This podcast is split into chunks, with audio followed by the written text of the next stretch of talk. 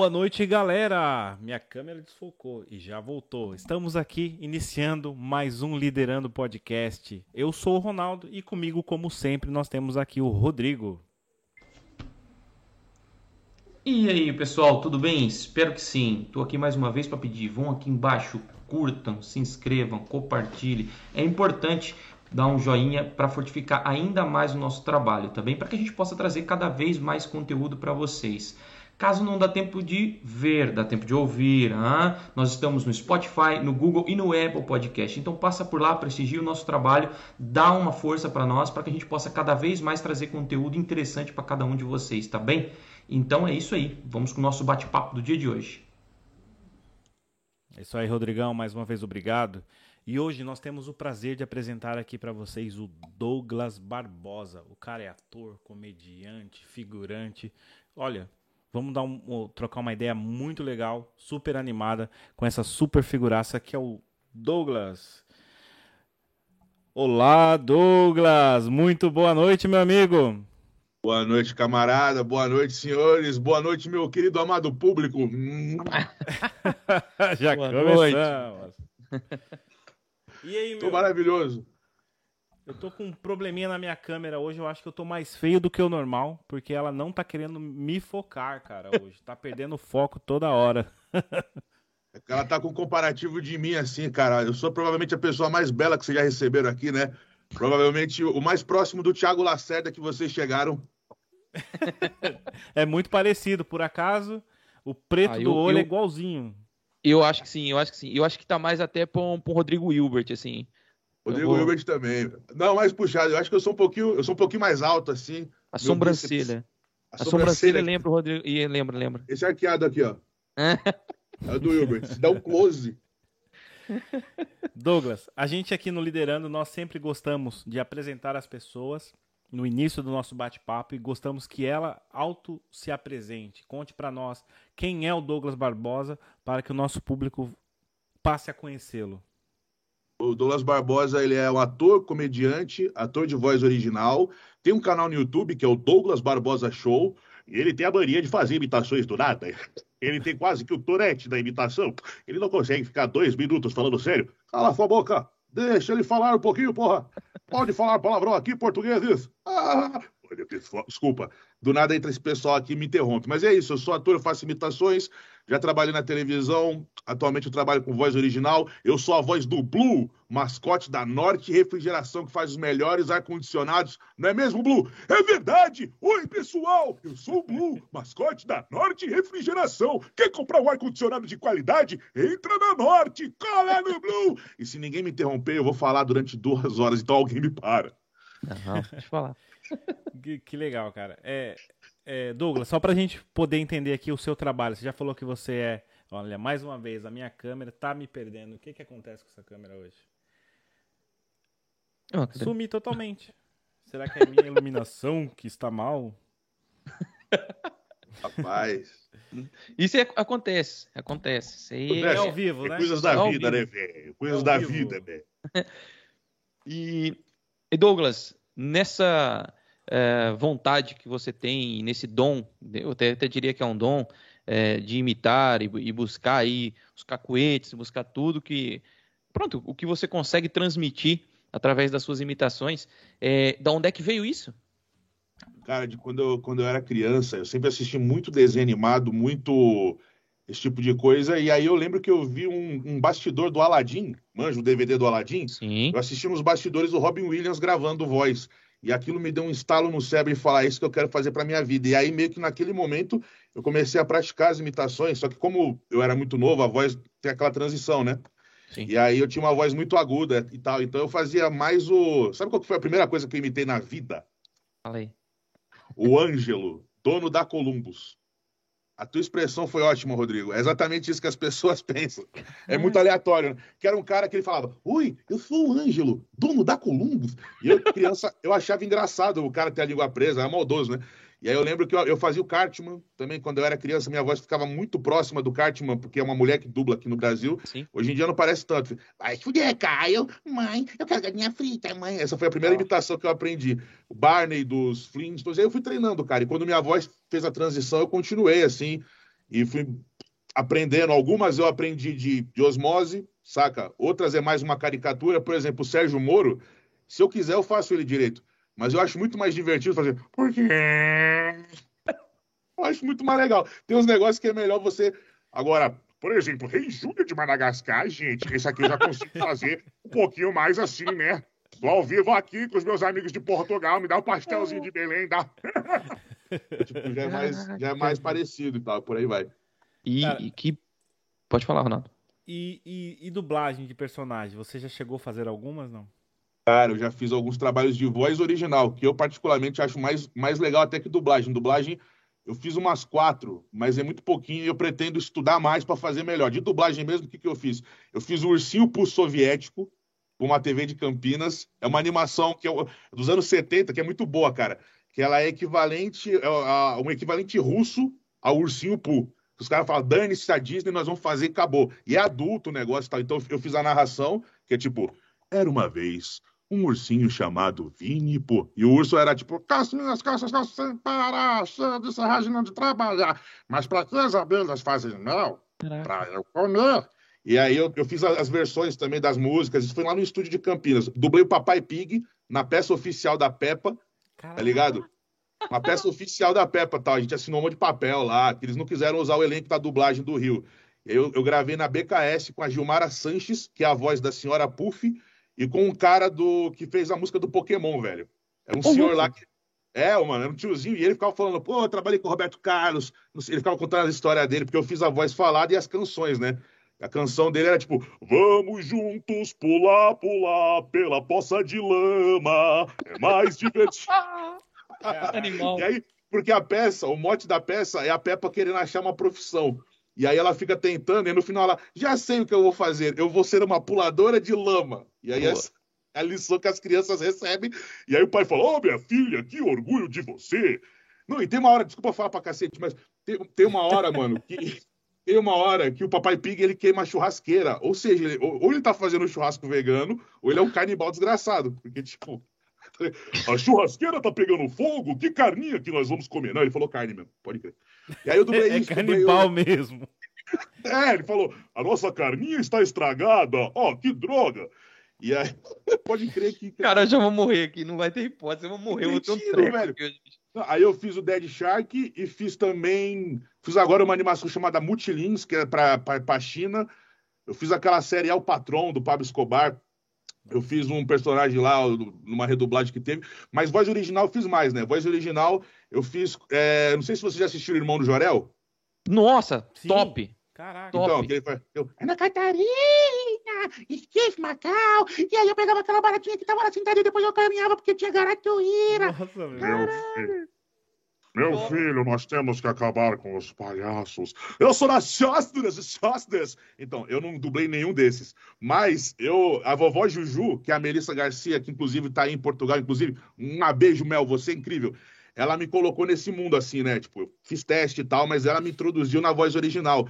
Então eu fiz uma série pro Disney, pro, pro NetGeo Kids, que agora é da Disney, que chama Ico Beat Zip, que é dos mesmos criadores do Irmão do Jorel, que é lá do Cop Studio. Eu fiz um personagem chamado Chuco e vários outros coadjuvantes, né? E o Chuco ele fala tipo, nossa, a pele do gato é macia, maravilhosa, e a língua dele é como se ele estivesse se escovando. Meus chocolícias, meus gatinhos lindos! Oh, meus gatos. E eu fiz os coadjuvantes, cara. E, e, e, o legal do coadjuvante é que dá pra colocar muita. Tô falando demais, né? Eita, fala, meu super! Pode falar, fala. Boca, exatamente, exatamente esse é o ponto. Um, um podcast é pra falar. É, é o que a gente espera puta palestina. Mas então, aí eu, nos coadjuvantes eu fiz os personagens lá. Eu lembro que eu fiz o Sêneca. Aí eu fiz com a voz do Tony Ramos. Epa, epa, Sêneca aqui. Aí teve um surfista que eu fiz com o Celton Mello. Pô, e aí, beleza? Estamos aí, estamos de boa aí. Bora surfar, bora surfar. Tipo, esse, eu, eu fiz vários coadjuvantes nesse desenho. Aí eu fiz Tuiga com ela também. Fiz é, Giga Blaster agora recentemente. Eu fiz um sapo, que era o Sapo Max. Nossa, vocês são ridículos. Eu fiz dois jogos, Beef and Bulls, Luminamente, uma animação chamada Indescritível. Eu fiz até com um número legal de coisas, né? Mas é por aí mesmo. Esses foram os trabalhos mais, mais expressivos que eu fiz. Caraca. Ah, e o Ico BT foi indicado ao M, porra. Que fique claro isso. Foi indicado. Qual foi indicado? O Ico Bitzip, esse Ah, do cara Ico, dos gatos, foi indicado ao M International. Perdeu, mas foi indicado. Pelo menos leva, meu, indicação. Indicado. Eu tenho isso na minha vida, cara. Eu posso pôr, os pessoal tudo põe em currículo, eu posso pôr na série indicada ao M, pô. E foi mesmo assim. Caraca, que legal. Não? Tomara que tenha a segunda temporada. E, ô, e é uma boa série, mano. Uma educativa. Você aprende uns bagulho de fato, assim. Você aprende os negócios e fala, caraca, não sabia isso, não. não sabia disso, não. Cara, E- vou mudar um pouquinho aqui. Quero saber um pouquinho Claro. lá do, do seu passado. Era isso. Aquele período que você passou lá na, na MTV, cara. Na extinta Ah. MTV aí no Brasil, né? Ah, isso foi da hora aquilo. Porra, foi, da, foi, foi demais, cara. Aquilo é um lugar como nunca mais vai existir. O que tinha, o que tinha de pouca verba e pouca, pouco dinheiro, tinha de, de, de amor, de alegria, tá ligado? Porque era uma sensação, mano, de você estar na escola com o pessoal assim. é- Era muito doido, cara. Era muito doido. Eu fiz lá o Rock Rolla, né, com o Detonator, com o Bruno Sutter, Metal! Tá ligado? Eu, eu sempre Fez fui muito parte fã da nossa Renato. adolescência, isso. Exatamente. Meu, Hermes e Renato Miliduca, meu. Puta Pô, banda da hora, meu. Grupo de humor, né? Porra, eu, eu amava Hermes e Renato, assim. Eu amava. Não sei se vocês também, mas eu Dois. amava. Amava, cara. E quando eu fiz esse programa com ele, na verdade eu fui de plateia. porque A plateia ficava em volta. E aí na minha cabeça eu falei, porra, eu vou lá. É como se eu fosse um desenho animado. E eu faço parte desse universo. Que eu- e aí eu fui uma vez. E aí ele falou, volta mais. Eu fui voltando. Paralelo a isso, eu fui fazer o, o Trolla lá. Eu fui fazer uma participação lá e eu achei que nunca mais ia me chamar. Aí a Tatá falou: Ah, Batata, você podia vir todo dia, né? Não sei o quê. Eu comecei a ir todo Uhum. dia. Aí eu fui fazendo, eu fui sendo introduzido nos programas, assim, aos pouquinhos e tal. E aí, quando ia ter a minha virada, que foi na hora do Chai, que era um programa que eu fazia reportagens pro Chai Suede, aquele homem lindo da Globo, é, eu, a, é, a emissora acabou. E aí foi uma merda, tá ligado?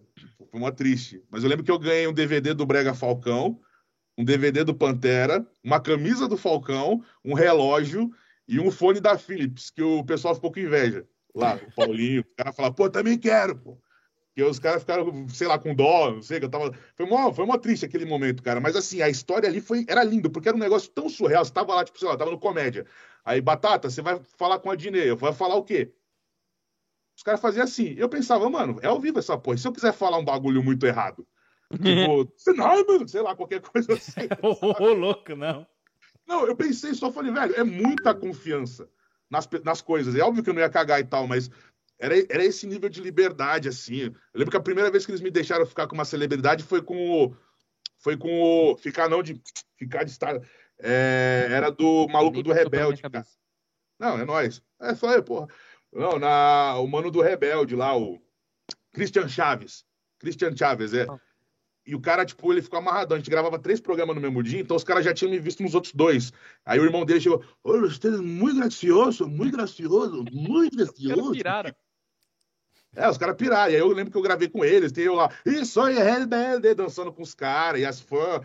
Foi um período muito surreal, cara. Eu fui no, naquele último VMB que tinha o Mano Brown, eu tava na festa, Caralho. fiz um monte de merda. É a vida. Manja esse VMB que tava o Mano Brown, último.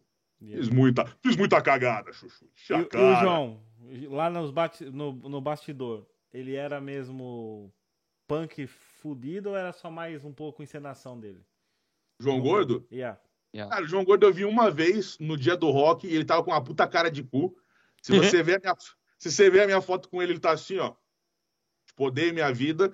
E então eu, eu nem, eu nem conversei muito com ele. Eu, eu interagi mais, cara, com o João do Ratos de Porão. Manja o João? João, sim. O João tem até, não sei se tem no YouTube. Eu cheguei no dia do rock a cantar com ele Ramones. Caralho. Eu, o João e o Thunderbird. E Ali, ó, fazendo merda e o João tocando. Isso foi uma honra do caralho, porque o João é foda, né? O João Gordo mesmo, ele foi lá, uma, ele foi só uma vez lá, eu acho que pra, pra. Não sei o que ele foi fazer lá, mas que ele foi comer, ele não foi lá pra gravar nada. Ele foi no foda-se assim. Aí eu vi ele, eu falei, ó, tira uma foto, ele. Com ódio. E aí na foto eu tô mó feliz, assim, o cara. E, Isso, isso, ó, foi, mas eu isso foi em quê? Que ano que foi, mais ou menos? 2012. Eu Nem- fiquei lá 2012 e 2013, cara. Nem, nem tinha essa onda de celulares hoje, de câmeras e o caramba, era tudo na maquininha Porra mesmo, né? É, não, até tinha uns celulares que tirava, mas era muito medíocre, assim, muito É. pixelado e tal. E, mas o cara, eu sempre fui fã do João Gordo, cara. A galera da MTV que eu mais gostava, que eu mais que eu cresci gostando, né? O João Gordo, o Hermes e Renato, Senhoras senhores, mano, chegamos, hein? Nossa, o Mionzinho, velho. Mionzeira, mano. Nós vamos mudar o planeta Terra, mano. Chablé. E esse, aliás, é o cara mais legal que eu já conheci na televisão. E o único que, assim, eu não, espero que isso não soe arrogante, mas foda-se, não tem nada demais. É, é o único cara que me entendeu, que entendeu o meu humor, saca? E eu não tô dizendo isso assim, nossa, como eu sou sofisticado e fodão. É porque, inclusive, ia ser melhor para mim ser um cara mais acessível. Tipo, eu Sim. trabalhei na Rede TV. Se eu soubesse fazer a piada do Tadeu tá dando, manja? Se eu fosse esse cara, tá dando. eu, eu já vi o João Kleber falar, aí, Batata, o Tadeu tá dando, hein? Tá comendo bolachinha, rapá. Rapá, Ai, eu, eu- eu- eu, tô- eu vou te dar um é um cinto muito. Tipo, esse cara ganha 200 mil reais por mês. E pra fazer isso. Então, te amo, João. Porém, eu não sou esse cara. Eu não sou. Em dado momento lá na Rede TV, desculpa, eu tô falando demais, gente. Eu sei Fala. que é o ponto, mas os Continua. rostos também tem que falar. É, o... Tô brincando. Lá na Rede TV, velho, teve uma época que eu quase tive uma dupla de funk com o meu anão, que eu tinha um anão, né? Que é o Bolachinha. Ah, não. Ah, Ah, batata! Aí eu quase tive uma dupla de funk com ele. E aí tava com possibilidade. Imagina isso, cara. Tipo assim, Não, cara, eu não tanco isso não, bicho. Não dá não. eu, eu tava no bagulho, e aí eu e o anão, nós vamos fazer é, show de funk, batata e tal. E eu falei, porra, nós vamos fazer show de funk. Isso dá um dinheiro, né? E aí a música era pede a linha, pede a linha, todo mundo pede a linha, com batata e bolachinha. E eu pensando assim, porra, é legal ser rico. Se isso me deixar rico, eu vou ficar rico, mas. Tipo, eu, queria ser o Marlon Brando, tá ligado? Quando eu era criança. Tipo, eu cresci numa, numa, numa linha de raciocínio, fiz teatro. Eu estudei. Continua, cara, E continua. aí, tipo, eu estudei, mano. Aí eu cheguei lá, eu falei, porra, eu vou ser o funk... Nada contra os funkeiros, porra, eles são ricos. É bom ser rico. Mas eu tava lá assim, falando, cara, isso aqui não é meu lugar, velho. Não tô certo em estar aqui. E eu queria, tipo, eu imitava, eu fazia referência de, de South Park nas matérias, puta idiota, por que, que eu fazia isso? Eu fazia umas paradas lá que. Enfim, aí eu. Na, na, na Record, não, por incrível que pareça, na Record, o Mion ele gostava do que eu fazia. E aí eu tinha meio que, durante o ano de 2003, assim, mais ou menos, é, eu tinha seis minutos quase todo o programa fazer bosta. E era. E falava assim, mano, o público não vai entender nada que você tá fazendo, mano, mas eu tô risada, mano. Eu valorizo pra caralho o que você faz, mano. Vai lá, batata. E aí eu fazia uns bagulho que só ele entendia. Minha, minha graça era fazer o Mion rir. Tá ligado? Tipo, e, e algumas pessoas da plateia, assim, meio. A Joelma, mano, a Joelma uma vez ela falou assim, que eu imitei ela no programa e tal, né? Me vesti de Joelma e cantei, tipo, heavy metal, assim. Um negócio absurdo. Cara, Ela- toda vez. É, então, eu fiz. Quanta gente me olhando, tudo está melhor. Caralho, É, ela- ela- metal. É, mano, eu fiz tocar Cannibal Corpse na Record, cara. Cinco segundos, mas eu fiz, tá ligado? Numa performance que eu tava dançando balé, aí começava o Cannibal Corpse, aí eu voltava pra balé, aí eu. Enfim, era uma série de músicas, um medley lá. E aí, tipo, na Record, a família brasileira ficou triste. E durante cinco segundos de ouvir aquele gutural. Mas aí a Joelma falou um dos melhores elogios que eu já ouvi. Ela falou, cara, vendo você, eu senti é, fogos de artifício no meu coração e ao mesmo tempo eu senti uma coisa muito ruim. Você me provocou muitos sentimentos. É bom e é ruim. Eu não sei o que dizer. Eu fiquei feliz. Falei, pô, obrigado, Joel. Porra, que legal. Que, que É. explosão de sentimentos, na verdade, de né? artifício uma coisa ruim. Ela não sabia o que ela estava vendo assim, cara. É surreal, tá ligado? Isso foi um Cara. período muito bom. Que animal. E, e deixa eu perguntar, e o Kazé? Chegou a conhecer o Kazé na MTV? Não, o Casé, eu, vi ele, eu conheci ele dublando, cara. Eu conheci o Casé, é, porque o Casé ele é, ele é um dos responsáveis pelo, pelo Giga Blaster. Então eu conheci ele durante algumas gravações do Giga Blaster. Do, do- eu fiz uns três episódios, eu, ele tava lá acompanhando. Então no final ele trocava ideia e tal. Mas ele me conhecia, ele me conhecia do YouTube, cara. Ele falou, e aí, Batata? Tipo, eu nem peguei o papel por causa disso, né? Eu- mas ele falou, pô, tô, aí, Batata, é nóis, hein? E também eles meio que têm uma compreensão minha como uma, uma pequena figura folclórica daquele final, saca? Porque eu lembro que Sim. tinha dia, mano, eu tinha, tinha uns caras que brigavam comigo lá, os VJ e tal, porque teve um dia, é muito ego, teve um dia que eu passei na grade seis vezes, porque os programas reprisavam. Então, tipo, Aham. roca rola, trola lá, aí tinha um love que eu tinha feito, aí tinha um comédia e tal, e isso mais de uma semana foi assim. Aí eles falaram, ó, tem um pessoal aqui que está puto, porque você está aparecendo mais que eles. Que a Marjorie era minha amiga, beijo Marjorie.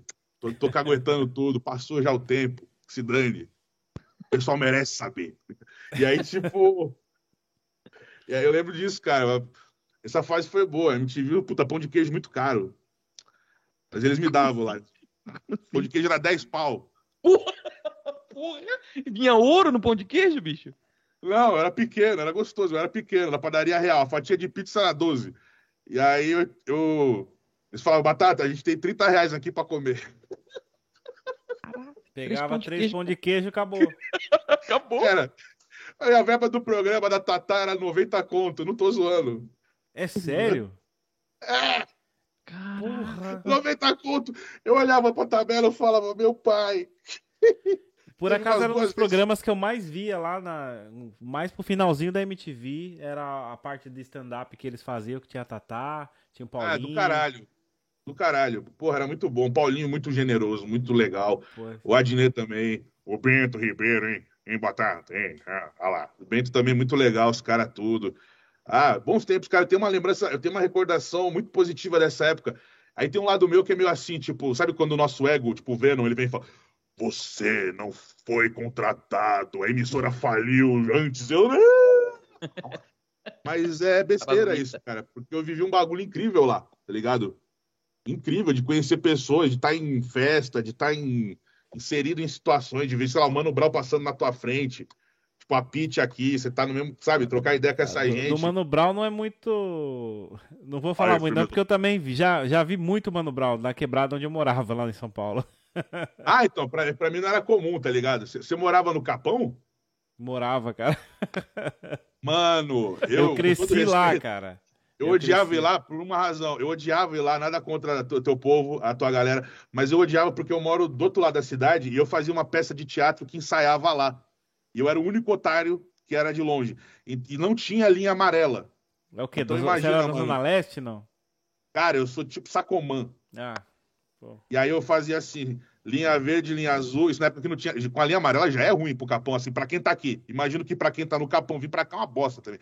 Então, tipo, era verde pra azul, azul pra vermelho, vermelho pra um negócio que eu não sei o que é, esse negócio que eu não sei o que é pra acho que lilás. E aí chegava no Capão, os caras me davam uma carona. Mas eram, eram caras muito gente fina, era do grupo Mímicas Improviso Brincante. Era esse. Eu fiquei lá Cara. seis meses ensaiando, comi um churrasquinho na live. Eu, sa eu saí lá do, de São Paulo, na verdade, eu saí de São Paulo em 2001. Eu não cheguei nem ver a construção do, do metrô lá de São Paulo. É. Mas eu via muito igual. O, o, o Mano Brown eu via direto no colégio onde eu trabalho. Ele, ele ia na padaria na frente do colégio. e, pá, ele tava lá Da hora, direto. e Porra, um cara que eu conheci no começo da carreira, que nem era famoso nem nada, e hoje é muito famoso, e saiu um pouco aí do estrelato, mas foi, o- foi o Belo, cara, do Soeto. O Belo é, Porra, o Belo é demais. É, eu Belo conheci é ele legal. quando ele nem tinha cabelo loiro ainda, cara. É isso aí, muito obrigado. É, eu, aí, eu, eu era amigo do, do, do irmão do, do Digo do Soeto, que era o cara que tota- tocava tantando no Soeto. O Robson era amigo de, de colégio dele, né? Então eu vivia junto com esse rapaz aí. E o Belo ia ensaiar na casa do Digo, lá no, lá no Capão, cara. E eu Que conheci foda, o Belo lá, bem, bem antes do Soeto, quando eles estouraram, cara. O Belo é Quando da hora. Daí o, o Digo ficava alugando um Eclipse da Mitsubishi, ro- rodando no bairro lá com o carro. Nossa. Aham. Aí o Belo chutou, né? Se fudeu. Caraca. Não, o Belo, o Belo é gente fina, velho. O Belo é um cara legal. O Belo, ele já. Ele foi a primeira pessoa na Rede TV que me deu entrevista. Me ajudou a ficar lá. Ele ficou até 5 da manhã esperando ele falar. Ah, obrigado aí, parabéns, batata e bolachinha, tamo junto, não sei o quê. E aí, pô, deu maior. E o Belo, mano, eu lembro que eu fui uma vez no show, cobri o show dos gigantes do samba. E o Belo, ele era tipo o Justin Bieber. Metade, diria mais que a metade das mulheres que estavam lá, mulheres muito belas, por sinal, estavam com faixa do Belo. E quando ele entrou, elas gritavam de. "Ah! Ah!" Era uma coisa Meu assim que eu Deus. falava. É, exatamente. E eu olhava e assim, dane-se o Alexandre Pires, dane-se o. Você jogou fora o amor que eu te dei. Era o Belo. As minas estavam lá pelo Belo, cara. E eu olhava aquilo e só pensava, tá certo. Tá bom. Quem Correto. O cara, o cara é gente fina, viu? O Belo é gente fina. A maioria do pessoal é gente fina, se parar pra pensar. Que bom. né, não? É, eu, ele era gente, era gente boa mesmo. Não tive muita conversa com ele assim, mas ele era mesmo. É, gente Cara boa, bacana, né? pô. O Brado também, eu só vi ele assim, passando assim, aí depois passou. É.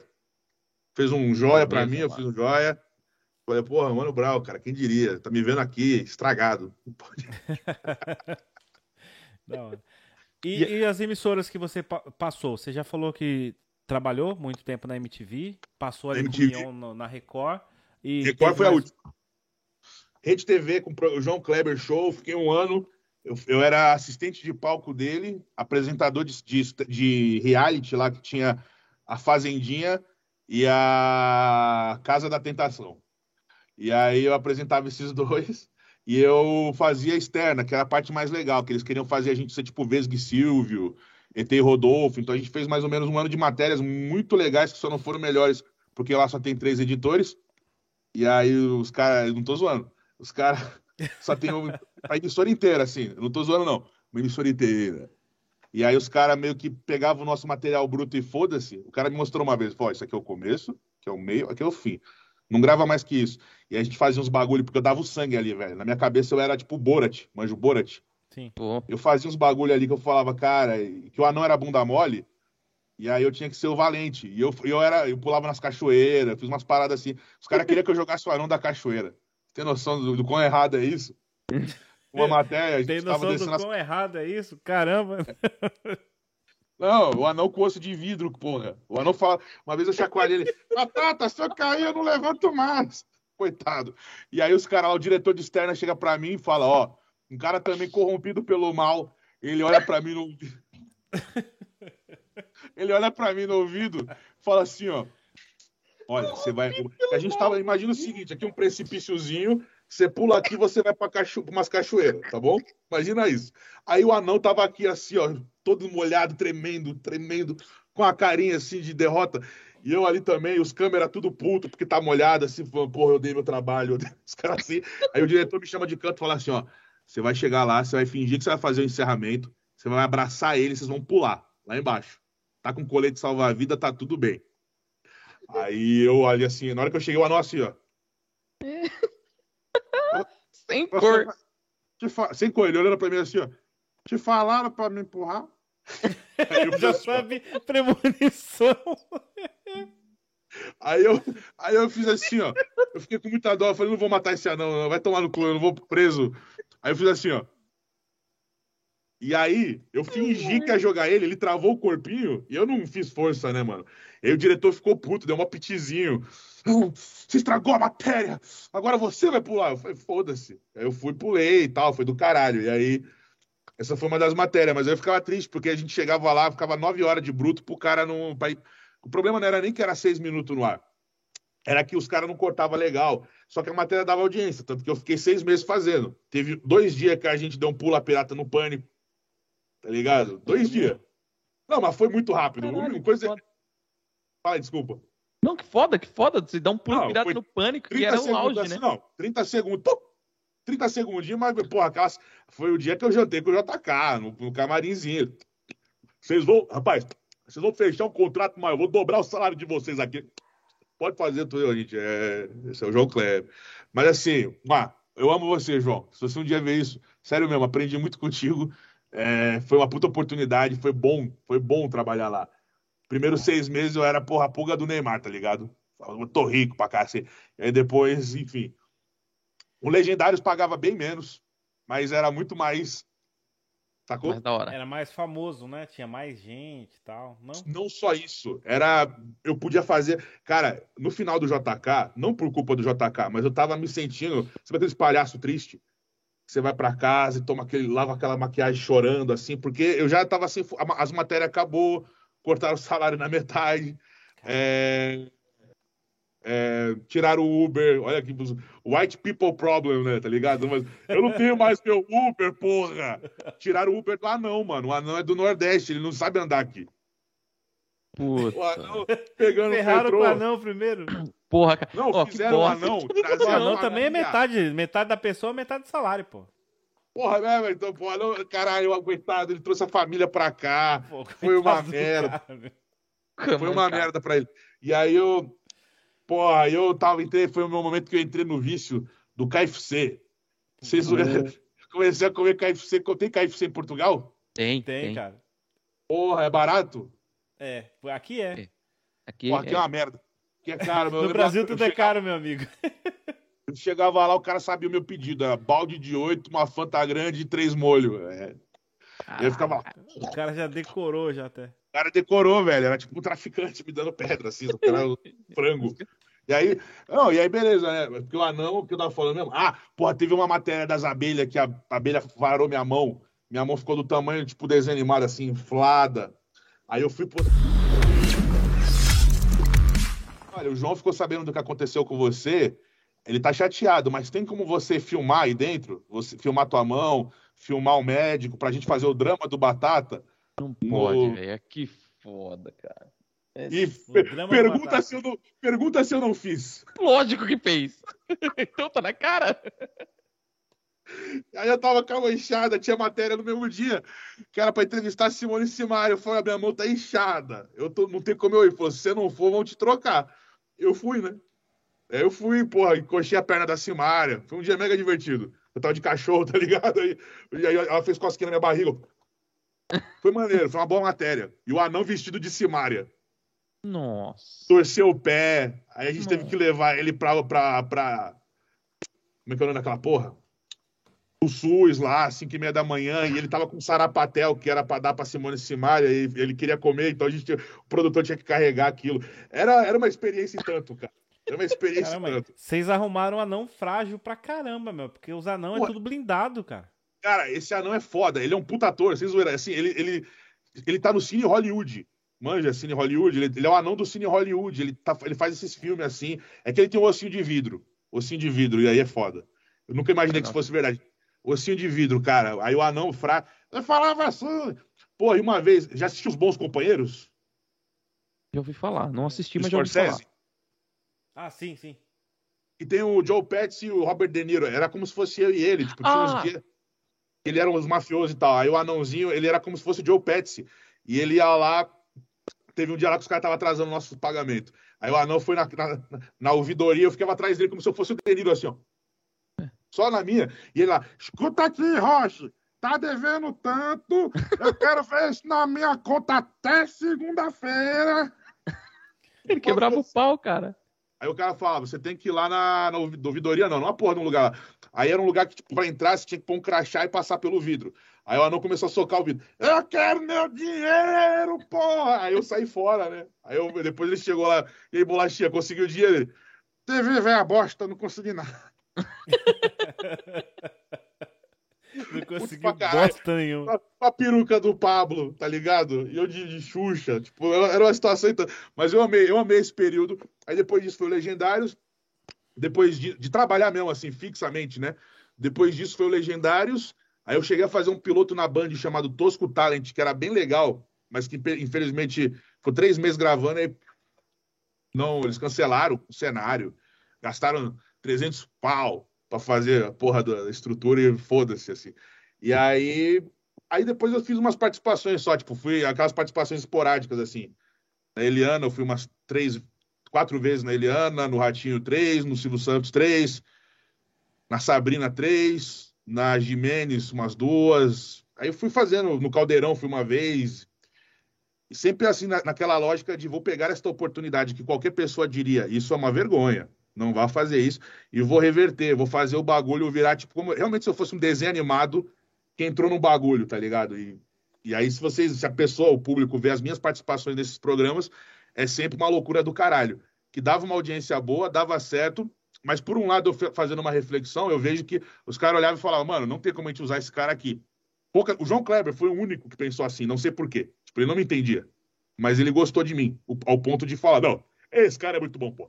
Tem que pôr esse cara aqui, caralho. Ai, Batata, puta que pariu, isso é louco, hein? Tipo, ele não entendia, mas ele... a Sabrina falou para mim, Batata, você vai trabalhar comigo. Nunca chamou. O Ratinho falou, você é muito bom, vai trabalhar. Nunca chamou. O... Não questionando essas pessoas, cada um, cada um. O da Sabrina pegaram, fizeram um cadastro lá, me tiraram. Eu tava, tipo, é... mas foram participações legais. Agora, de trampo mesmo foram essas. A última coisa que eu fiz na TV. Ah, eu fui no SBT na, na quarentena fazer o Tricotando. Umas paradinhas assim. TV é legal pra cacete, mas está acabando, né, Chuchu? Pois é, pois é. É uma, é uma variante, é uma variante que que daqui a pouco vai ser engolida pela internet de, de uma forma avassaladora, né?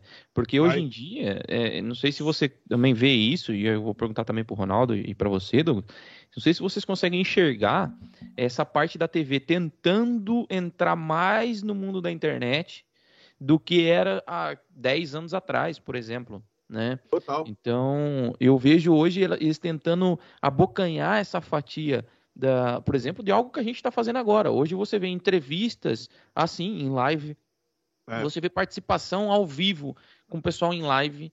Então, assim, eu acho que isso eles estão tentando incorporar e não sei se eles vão conseguir reverter o que a internet já vem trazendo de 20 anos para cá. Né? Então, não sei, não sei. Eu, eu olho para a televisão hoje, e hoje, por exemplo, é, durante a semana, é, eu não ligo a TV. Também eu não. vou para a internet. Eu vou ver o conteúdo do Batata, eu vou ver o conteúdo do, do que eu gosto, eu vou ver. Vou Podcast, né? Tudo assim. Exatamente. Então, não sei se vocês também enxergam isso, que a televisão ela tá perdendo força. Não sei se ela morre, assim como diziam que o rádio morreria um dia, mas não morreu, até hoje está firme ah, e forte. É. Mas eu acho que a televisão está se defasando e a internet está engolindo, cara, sem sombra de dúvidas. O que, que você acha disso?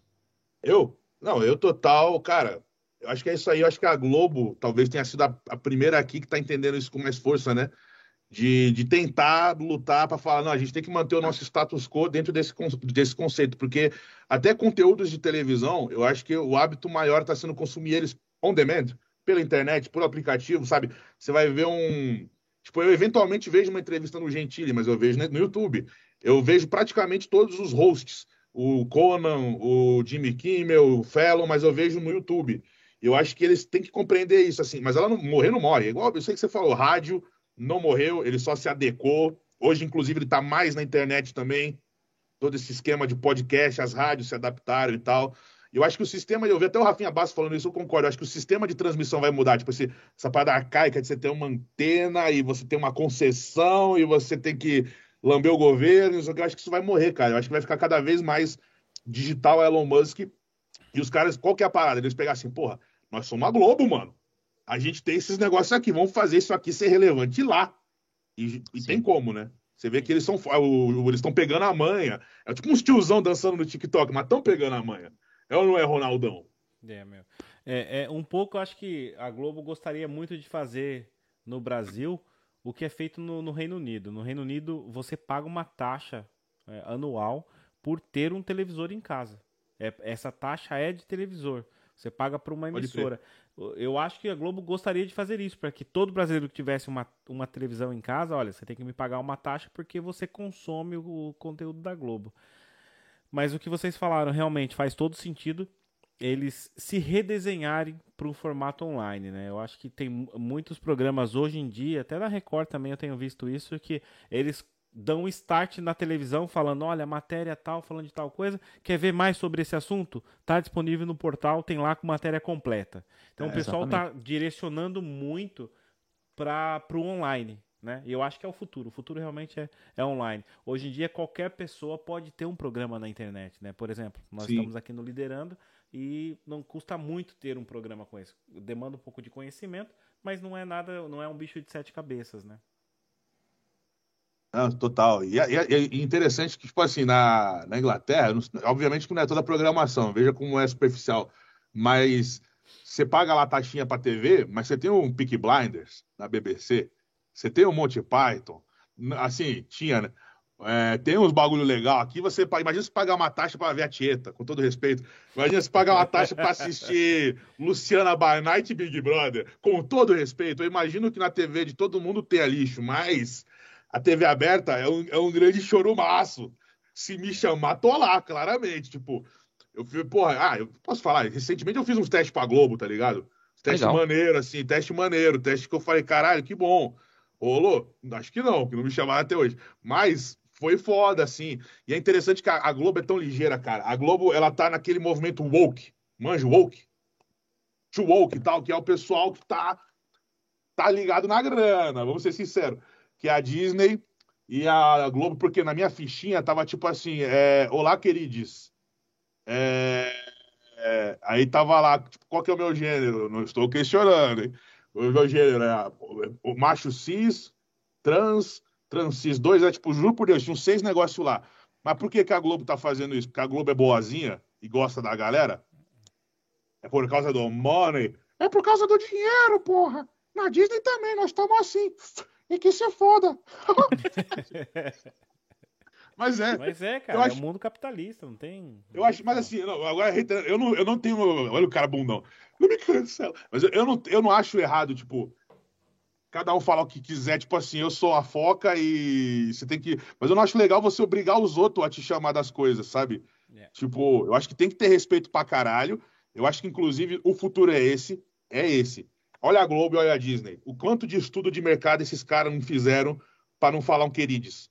Não é assim, opa, queridos. Não, é estudo de mercado, é projeção, cauda longa e o caralho. Tipo, daqui para frente, a grande tendência é esse mundo novo, que nós que somos velho do cacete, a gente não entende. Os, assim, eu tenho uns amigos que são gays, eles não entendem. Meus amigos gay não entendem essa porra, fala que bagulho louco é esse, porra, que isso? Mas nós somos velho, nós estamos para trás, chuchu. Nós passamos já. E isso é só é, essa parte da, gramatical, né? Porque esse é um erro total, total do, da Estupidez. Desculpa. Né? Erro do português. É no Brasil, cara.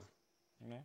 É, não tem em outros lugares, né? Não, é no Brasil, é aí, né? É a lacração, é a lacrosfera, né, hoje em dia. Pô, velho, mas, mas bem, eu, eu, acho até esquisito isso, porque, por exemplo, se eu sou um menino, eu falo obrigado. Ou é obrigado? Menina fala obrigada, na, no português mesmo, tô é, falando. É. Então, teoricamente, quem tem que falar obrigade é a pessoa do obrigade. Sim. Você entendeu o que eu tô falando, porra? Eu, eu, Douglas, sou um homem cis. Eu falo obrigado. Aí você é uma menina. Você fala obrigada? Na língua portuguesa é assim? Eu sou burro, eu não sei. É assim na língua é, portuguesa? Perfeito, é. correto. Agora, a galera do, do obrigade, é, o pessoal que não é homem nem mulher e tal, não é eles que tem que falar obrigade? É. A princípio, então, então, mas então, na verdade ele tem que falar, da forma que ele se identifica. Se ele falar obrigade, ele não sabe o que ele é ainda. Mas aí ele fala, mas aí não sou eu que tenho que falar obrigade, é ele que tem que falar obrigade. Não. Então tá tudo bem, porque para é mim a minha questão é essa: eu não ligo se a pessoa fala obrigade, se a pessoa fala, porra, eu sou um pelicano. Tá ligado? Eu, também, eu falo cara... do meu coração. Seja feliz, eu acho que a pessoa tem que ser feliz. Imagina você, Ronaldo, você acorda e você, porra, é um pelicano. Quem vai negar? Cara, eu, eu, eu só não acho que dá muito certo, porque eu me identifico como um milionário. e, não... e eu não consigo né? Ninguém me trata como milionário, mas eu me identifico. Eu acho que é injusto, né? A gente é identificar como alguma coisa e ninguém respeitar isso. É mais fácil, é mais fácil ser visto como, como uma taturana do que como um bilionário. Exatamente. Se eu deixar aqui no meio aqui, ó, é uma unicelha, cara. É uma taturana. Já era. Agora, bilionário, vai tentar dar rolê com o Elon Musk. Ele nem olha na tua cara. Cara, eu, eu, é assim, eu, é como você falou, respeito acima de tudo. Acho que cada pode. um faz o que quiser da sua vida. Pode uhum. fazer o que quiser na sua casa é, da forma que você quiser, é sua vida. Pode fazer, Pode. não me interessa a sua vida. A única coisa que me interessa é a partir do momento que me incomoda. Eu acho que uh, limites existem para tudo, e não só para gays ou homossexuais, é, para héteros também. Eu não gosto claro. de sair na rua com os meus filhos e ver um casal de homem e mulher se agarrando na rua. Eu não é gosto é isso. Aí, ó, tu não é hipócrita, tá ligado? Porque ó, eu acho que a parada é meio escrota se o problema é só com um lado, mas não. Eu acho hum. legal isso aí que você falou, cara, porque é, é, um tipo de exposição que pode que beira meio falta de respeito, tá ligado? Dependendo do lugar que você esteja. Sabe, se é um ambiente tipo assim, ambientes e ambientes, né? A pracinha da putaria. Aí, tipo, você não vai pra lá com, a tua, com teus filhos, certo? Não. E o pessoal que tá lá, tá lá para isso. Agora, por exemplo, um shopping, uma, um lugar assim mais movimentado e tal, de transição, eu concordo contigo, cara. Tanto hétero quanto gay, quanto a galera, a galera aí, eu acho que é para dar uma segurada, né? Que é meio constrangedor, né? Imagino. É, tipo... respeito cabe para todos, eu acho, né? E, é, eu imagino que o máximo que você possa fazer para conservar, eu não vou dizer pureza, mas para conservar a infância, porque tá cada vez mais difícil, velho. Isso aqui fode, tá ligado? Isso aqui é um, é, destrói a cabeça. E então, acho que o máximo que você puder fazer para poder os teus filhos ter uma infância saudável, né? De crescer, tipo. Porra, espera um pouquinho para poder falar disso, sabe? Espera até a hora certa e tal. É complicado, é complicado. Eu não sei se vocês acompanharam o noticiário que. Eu não sei se foi na Suíça ou na Suécia. Eu acho que foi na Suíça.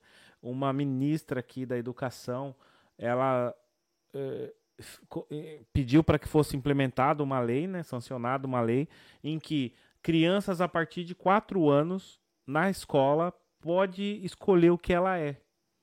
Ou seja, não há hipótese, o, colega. É isso, mas quatro anos. E não, e o professor e a criança não precisa falar para os pais. Ou seja, é. você coloca ah, não, mas filho... aí, aí não, não, não, não, não. Aí não, aí não, chupeta. Não, mas aí é não. isso tá acontecendo. Não é inventado, tá acontecendo. Não, não, não. reportagem essa semana. Que não falar, aí já aí Não, fudeu, e né? não é para falar para os pais. A criança não, na escola é um... vai ter a liberdade de escolher de ser o ser o que ela quiser. Se ela quer ser menino, não. ela vai ser menino. Se ela quer ser isso uma menina, ela vai ser uma menina. Agora, não falar pros pais. E é não, é não, vai, e não é permitido comunicar aos pais. Discordo. E tá exatamente esse texto lá. Feio, muito feio. Não, não, não. Vai fazer essa porra, fala com os pais, sim, senhor. Vai fazer isso aí, fala com os pais.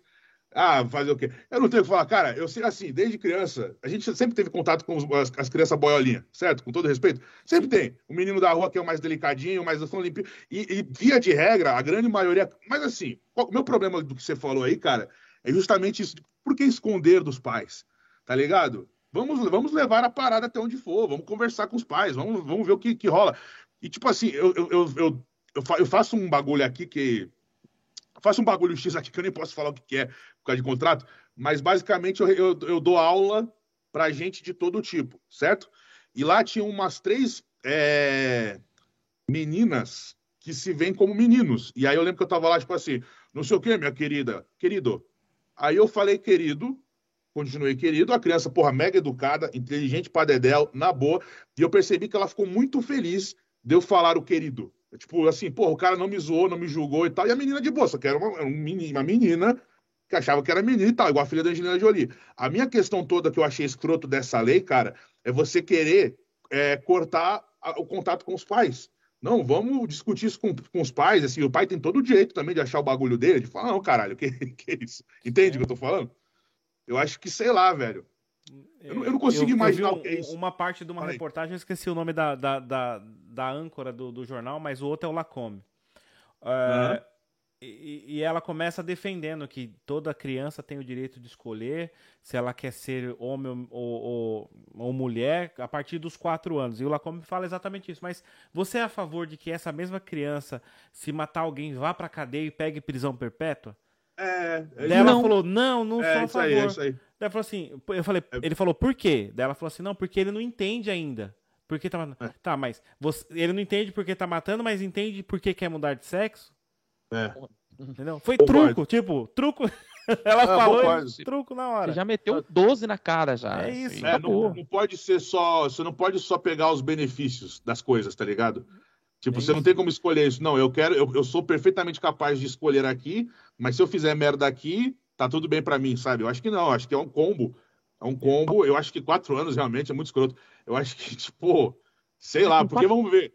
Eu, não, eu vou falar por mim. Eu, com mais ou menos nessa idade, se você vê o Freud, essas paradas, é, você já começa a desenvolver um despertar mínimo para essas porras. Eu lembro, tenho lembranças minhas de 5 para 6 anos é, de, de ver umas porras, de, sabe, pegar Playboy escondido, Nessa idade, mano. Eu já não uma criança.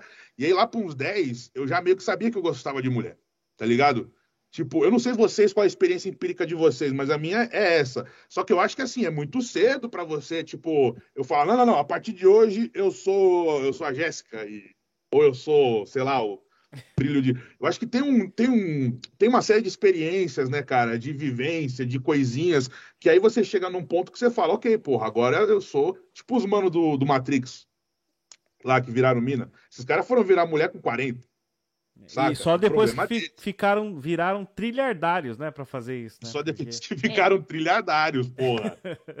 Aí já, né? É igual, cara, igual, sabe, o, o, tem um negócio que é o Laerte, o Alaerte. O Laerte, veja bem, eu seria cancelado por falar assim, só que eu sou o maior fã do mundo do Laerte. Desde criança, eu tenho a porra do. Eu só não falo Alaerte por hábito, eu não consigo, é, porque o, eu me acostumei. É o mas cartunista, eu sou... você tá dizendo, né? Eu sou fã pra caralho dele. Eu, eu tenho a porra dos quadrinhos do cara, eu vi as entrevistas do cara, gosto do cara. Tô pouco me fudendo se ele é. Se ele Sim, cara, virou mulher ou não. Pra caramba da, da, do, eu adoro, é, mas assim, eu lembro que eu, eu, às vezes você fica. talvez o pessoal pegue mal comigo por, por não conseguir falar a Laerte. Mas não é porque eu não respeito, não é porque eu não quero, é só porque eu me acostumei de criança a falar desse jeito. Saca? E, e, pelo contrário, eu sou muito mais fã desse cara do que a maioria dos que falam a Laerte é, e nunca leu uma tira. Um pessoal que nunca leu uma porra de, uma, de um quadrinho, tá ligado? Eu tenho é. coleções do Laerte aqui. Da Laerte. Do, ah, eu tenho coleções. Dele, dela. Agora tem uma pergunta mas... importantíssima. Manda bala. O que é que o meu presidente Bolsonaro acha disso? Por favor. Olha só, para falar a verdade, eu quero dizer que a pessoa. Eu tô tentando mudar de ideia. Se você quiser ser uma tartaruga, você pode ser uma tartaruga, desde que você tenha consciência disso e você vai portar um fuzil e com esse fuzil você pode proteger a sua família, que não necessariamente são outras tartarugas. Se a sua filha quiser ser uma garça, ela é uma garça, é uma família de vários animais. Ah, agora, no tocante aí, o que, que foi? Tô falando besteira? Eu falo o que eu quiser, porra! E se foda! E se foda! Falo mesmo! Tô irritado aqui. muito bom, muito bom, cara. Ai, Ai caralho. Cara, Ai, meu Deus. E, e é hoje, Douglas, o que é que você tá mais focado? No que é que você tá mais. É, qual que é o seu projeto atual? O que é que você tá fazendo, cara? Cara, no momento eu tô, eu tô mais focado mesmo em, em estudar dublagem, de fato, para poder entrar nesse mercado. Ah, eu ainda tô aqui, desculpa. Eu não fui embora. Me dá um segundo. eu não fui embora. Eu preciso sair, porra. Ô, gordinho, esse gordinho é um maconheiro comunista. Que fique claro isso. Calma, presidente, que você está falando isso de mim. Tô falando pro pessoal saber qual que é a tua índole, porra. Daqui a pouco vai na Tailândia cortar o pinto e fazer um buzenes. Que isso, presidente? Dá esse... Continuar. Expurgo o cara aí. É muito polêmico, cara. O rapaz fez uma pergunta. Vamos responder, vamos? E aí, Lula? E aí, Bolsonaro, beleza? Bora tomar uma pinga? Mentira, eu gostei de leite condensado, seu bêbado. Ah, eu sou bêbado. Desculpa, os caras começaram a brigar aqui na minha cabeça. Para de brigar. Voltei, voltei, relaxa. É... voltei, voltei do que eu tava falando. Ah, é. Atualmente, cara, eu tô mais focado em estudar dublagem. Eu quero fazer mais trabalhos de voz original, é, locução, coisas aqui no meu home studio, que foi o que me salvou nessa pandemia. Mas eu pretendo voltar a fazer stand-up, tá ligado? Assim que, que a situação der uma melhoradinha aqui, eu já tinha, já fazia dois anos mais ou menos, eu pretendo voltar agora tem algumas, alguns lugares assim de, de convite para fazer e tal. E deixa eu ver o que mais. É, eu quero fazer, eu quero tirar o meu canal do YouTube da tumba que ele está, que o YouTube colocou, porque o YouTube é cruel e vagabundo. É. Mas eu te amo, YouTube. E aí eu quero, cara, basicamente produzir mais conteúdo assim. Eu demorei também, velho, para virar a chave da internet. Manja. Eu era muito focado em televisão e eu consegui muito mais resultado e muito mais rápido em televisão do que aqui. Então eu sempre deixei aqui de lado. Hoje, aliás, na época do Legendário eu já meio que via isso, que, que era um negócio que estava diferente, saca? Você entra no bagulho, aí você fala assim, dando um exemplo, eu quero, um, eu quero uma girafa amanhã e um, e um jetpack. Você tinha. E aí depois de dois, três meses já não tinha mais isso, e aí tinha, tipo, tava piorando. E aí você fala, porra, tá, o dinheiro tá encurtando. E aí você entende que a publicidade aqui ela vale muito mais e enfim, uma série de trabalhos que eu consegui pela internet, assim, me faz pensar, pô, eu vacilei. Então, eu acho que eu quero estudar e entender cada vez mais esse rolê aqui, cara. De, de como me tornar um, o Elon Musk. Da internet. Das imitações. O Elon Musk que imita. Pode. começa a investir em criptomoeda, pô. Pra ser o Elon Musk.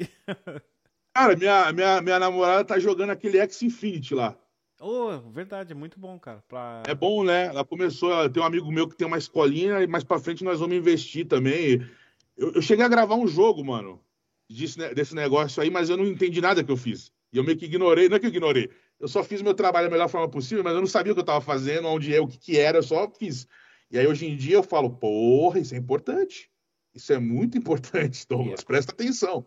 Criptomoeda faz parte desse pequeno pacote do futuro.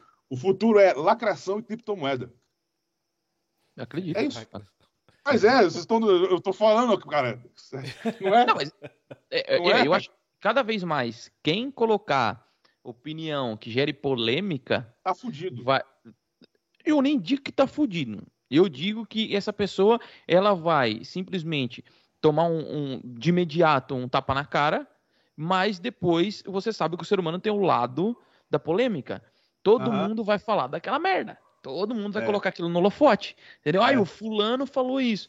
Então, assim, acho que cada vez mais, pro, pro humor, isso vai ser também prejudicial. Porque, assim, é. é hoje em dia, eu, eu recentemente eu ouvi um, um podcast do, do Carioca e ele faz um show de porta fechada, cara. Ah, mas não... todo show tem que ser assim, todo show de stand-up tem que ser assim. Porque... deixar o celular de fora, de Exatamente, porque hoje qualquer coisa que filmar ali e colocar na internet, o cara vai ser arrebentado. É, o, du o duro não é isso, o duro é que quando filmam assim, eles tiram de contexto, né? Eles pegam isso, o que você tá falando é. e tiram de contexto. E aí é. acaba com a vida de uma pessoa. Não, mas isso é o consenso dos comediantes, seja de esquerda, direita, o caralho, foda-se. Porque é, não pode não pode filmar e assim, cara, lá você tá testando. A maioria das vezes você tenta um negócio novo, você fala uma barbaridade inevitavelmente, porque é igual o Rafinha fala, no, não existe a fonte das piadas boas e a fonte das piadas ruins, é uma linha só e vai tudo ali. Entendeu? É, e, e, quando o, o, Rafinha, o Rafinha ele pisou no melão de uma forma mesmo que acabou com a carreira. No, uma parte, agora ele tá voltando, né? Ainda é, mais o canal de dele. Mas, mas o que ele lá. falou da Vanessa Camargo lá atrás no, no CQC, você lembra? Bobagem. Lembro, claro. Bobagem. Ele, bobagem. Tá uma, uma brincadeira infeliz na altura, mas. Bobinho. Pá, foi uma brincadeira. É era mais um negócio do patrocínio. É que o, o, marido da mina era o patrocinador do programa. Ele teve cara, esse azar, tá ligado? O que ele falou ali não foi nada demais, foi uma brincadeira, puxando outra e. Não vamos nem repetir. Eu acho que, eu acho que ele foi cai. infeliz. Ele foi infeliz na, é. naquela, naquela colocação.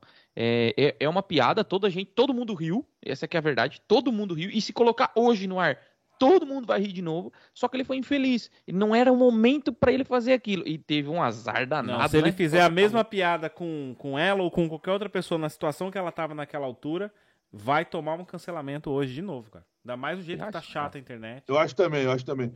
Mas eu acho que, eu acho que a piada, velho, eu, eu vi alguém falando isso e é, e é fato assim, cara, você quer magoar um comediante, só não rir. É uma pois. coisa mais fácil. É a coisa mais fácil. Não precisa processar o cara. Se você cancela o cara, você dá para o cara uma sensação de importância, às vezes, de eu estou lutando pela, pela liberdade de expressão. E, na real, é só você ignorar. A coisa que mais dói o coração de um comediante é a ausência da risada. Isso mata, é uma facada que você dá. Então, é, qualquer pessoa, velho, canceladores ou não, esse é o recado. Você quer deixar um comediante mal? Não ri. Porque, justamente, o, o comediante ele tem o direito de fazer uma piada sem graça, porque faz parte do. Faz parte de ser comediante. Você às vezes vai, vai, cruzar a linha. Você às vezes. A não ser que seja um bagulho. Tipo, ele não falou um negócio. Não foi, tá ligado, assim, de. Sabe, uma coisa que realmente você fala, porra, processo esse filho da puta. Tipo, não foi. Foi bobagemzinha. Bobagemzinha, assim. Eu sei que e gosto é muito relativo. Por isso que eu gosto dos Estados Unidos, cara. Os Estados Unidos, nesse, pelo menos antigamente, nos filmes que eu vi, ele, eles têm esse negócio da quinta emenda muito forte. Não sei se vocês viram um filme chamado Povo contra Larry Flint. Não, não vi. Não, então, basicamente vi, Larry Flint. Eu vi o, é, o segurança, não é isso? O segurança? Não, não é segurança, não. O cara ele era, ele era o dono da Hustler, que era uma revista é, pornô americana que concorria com a Playboy. E aí ele fazia umas poses ginecológicas e tal. E aí ele tinha um. Como se fosse um Feliciano lá, americano, vamos dizer assim. E aí ele fez uma charge desse cara copulando com a, com a mãe, uma coisa assim, pesadíssimo, terrível e tal. Mas ele ganhou uma ação no seguinte: ele falou, cara, isso aqui é uma peça de humor, figuras públicas, elas são passíveis de escárnio, e se você achou de mau gosto, é uma questão pessoal, de, isso o advogado lá defendendo, é uma questão de gosto seu, é de seu juízo, mas não quer dizer que outras pessoas não possam gostar, é uma publicação que é para maiores de 18 anos, ela é toda censurada, ela, e aí o cara ganhou o processo. Eu vejo mais ou menos dessa forma, eu acho que é assim, cara, é, eu não achei, por exemplo, eu não gostei dessa piada tanto quanto eu não gostei do, do Rafinha. Mas o cara tem que ter o direito de poder fazer e, e, também o outro cara tem o direito de, sabe? Enfim, eu acho que é não é liberdade de expressão. limite pro humor. Não deveria. Não, tem sim, é o patrocínio. Pronto, ok, é. ok. Esse, é, esse é um mérito. Mas eu tô dizendo, o humor implícito o humor, ah, não, de fato, não. não. existe limite para o humor. A partir do momento Sim. que você censurar o humor, você censura a liberdade de expressão. Censurando é. a liberdade de expressão, você vai gerar ódio. Por quê? Sim. Porque pessoas querem se expressar e não conseguem, e aí ela vai ser, ah, pronto, vai fazer alguma, alguma merda lá na frente para tentar compensar a liberdade de expressão.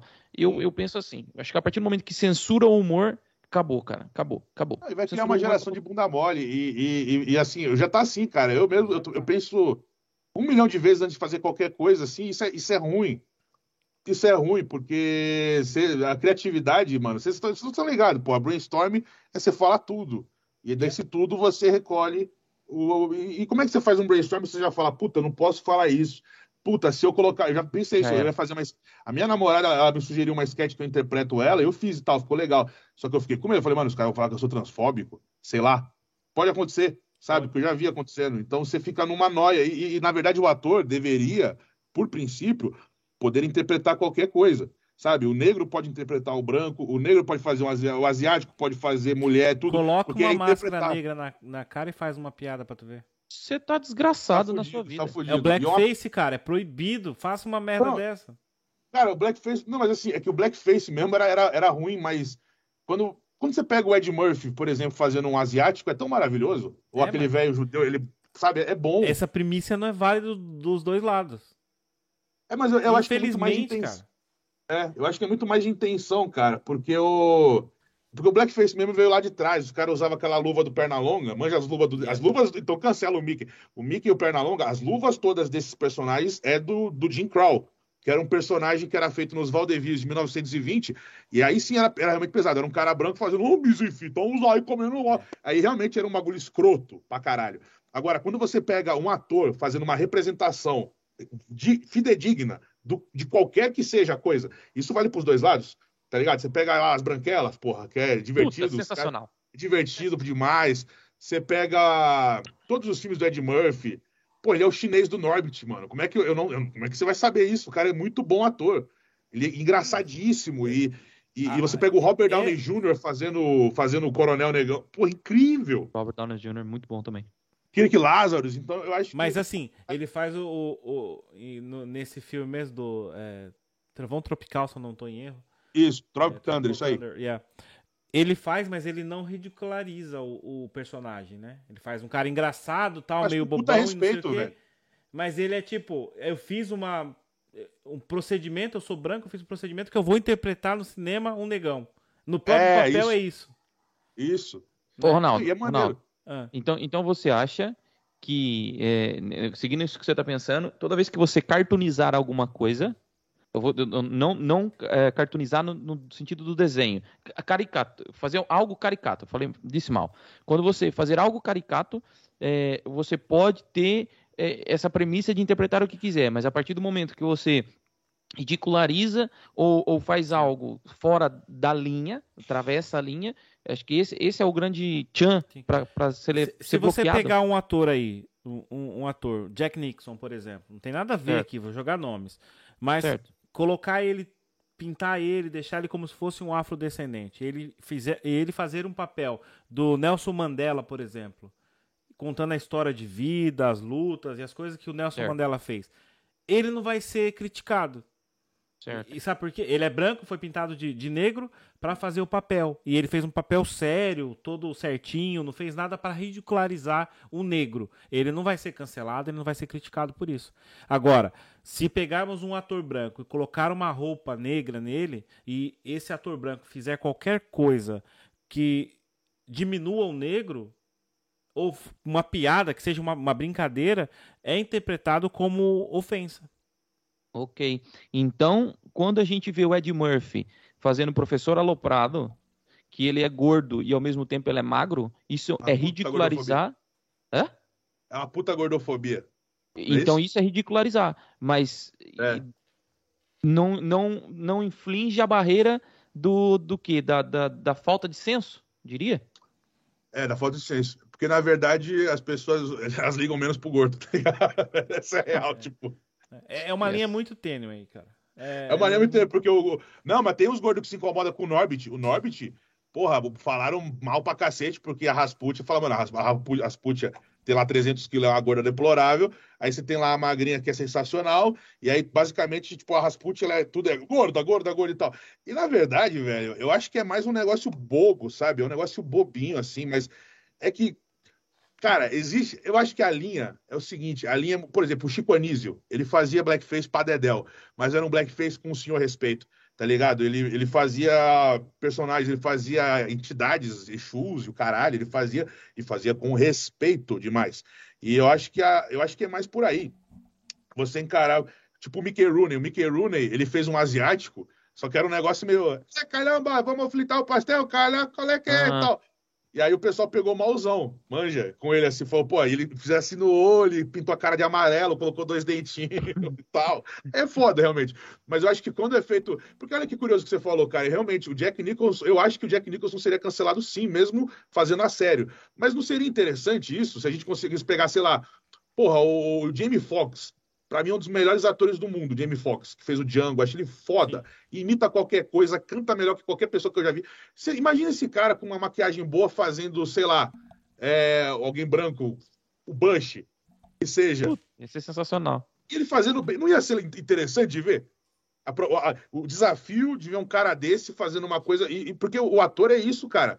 O ator lá de trás é, é isso, é você poder ter a, a possibilidade de se transformar em qualquer coisa sendo você.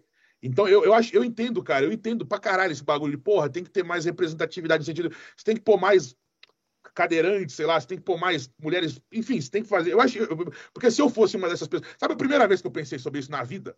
É. Bem bobinho, bem bobinho que eu vou falar, mas eu pensei isso uma vez na vida. Eu tava no cinema assistindo Vingadores, o último, e eu fiquei muito feliz de ver o Thor gordo. Mas feliz de verdade. Brutal. É, eu não só por. É, eu olhei e falei. Eu falei pra eu... minha esposa: olha, tá vendo? Eu tenho o corpo do Thor. É isso, porra. A gente falou ali, isso. Foi... Não, eu não tô zoando. Eu, eu, realmente olhei e falei, caralho, que legal. E aí depois eu fiquei sabendo que o ator, eu ficava assim, mano, da metade pro final, vai bater um raio nele e vai virar o He-Man, tipo, ele vai ficar forte de novo. E aí depois eu descobri que o ator falou: não, não, é até o fim gordaça. Como é para ser um viking, como é para ser no quadrinho. Dito isso, foi a primeira vez na vida, assim, num filme da Marvel, alguma coisa assim, que eu falei, porra, eu tô ali, entende? Então, eu Caraca, entendo um pouco isso. Entendo, de verdade, eu senti. Eu, não tô eu olhei ali assim, eu falava, porra, eu não entendi isso, mano. Eu falei, eu falei, caralho, mano, eu sou o Thor gordo, mano. Eu posso pôr um óculos e eu sou o Thor agora, aqui, ó. Thor, porra. E aí, tipo, bo bobagem isso, né? Mas eu, eu, eu imagino. Só que eu não, eu não gosto, eu não acho legal, no caso, que se force a barra, saca? Você, por exemplo, agora vai ter o, o, o Superman negro, mas não vai ser o Kal-El. Vai ser o Val Zog, que é um personagem novo, que vai ser interpretado pelo Michael B. Jordan. O caralho, tá ligado? Tipo, ou, ou por exemplo... O Miles. O Miles Morales, o Aranha Verso é incrível. Top. Que... Não, é um lindo, incrível, Cara, incrível. Top. Você não precisa Cara, pegar. O que as pessoas têm que entender é que não é o Homem-Aranha é outro personagem, cara. Não é, ah, agora o Homem-Aranha é, é negro. É um, não, cara. É um Homem-Aranha, é um Homem é o, é o Miles Morales Homem-Aranha. É, mas não é o Peter dele. Parker. É o que o pessoal não tem é que entender. Não é o Peter Parker. É isso que eu falo. Não e é adianta você pegar Morales. o Peter e fazer, tipo assim, ah, o Peter agora vai ser negro, ah, o Blade vai ser branco. Não, mano. Cria um bagulho, tá é, ligado? Vai que vai primeiro. ser legal, com certeza. Vai ser, vai ser legal, é provavelmente. Muito bom. E por acaso hoje meu filho assistiu esse filme. não, não é um filmaço. É um filmaço. Tem o Nicolas Cage, tá ligado? Tem, tem, é um filmaço, cara. É um filmaço. E, e, eu acho que eu vi esse filme umas três vezes. Eu gostei muito mesmo, assim e tal. Tipo, eu acho demais esse bom, filme. Cara. E, e, é. uma, e, acho que as pessoas elas, elas, se confundem, né, cara? Você acha que assim, é. Ah, porque vocês se irritam de ver a, é, pessoas de etnia, tipo, ah, pequena sereia. Não, cara, é porque, porra, tem tanta história legal para fazer, tá ligado? Eu acho que é ruim pra pessoa. Falar assim, velho, não é como se você estivesse roubando. Porra, você assistiu Esquadrão Suicida novo? Eu já assisti. Eu, o novo não.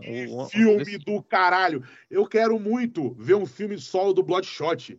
O Idris Elba, ele é arregaçou. É o Idris é sensacional. Ele arregaçou, meu irmão. O que o Will Smith fracassou no outro, sendo um bunda mole, o, o Idris Elba foi de.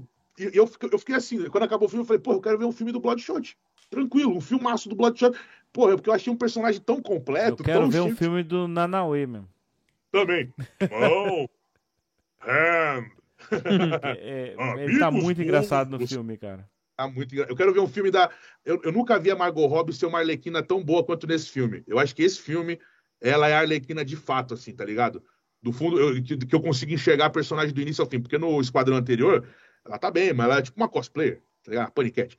Aí no Aves de Rapina. Paniquete. é um filme legal. É um filme legal. Só que ela é o Jack Sparrow. Não gosto de Jack Sparrow, ela. E aí agora ela é a Arlequina. O James Gunn soube, soube extrair a Arlequina dela. Ela é realmente.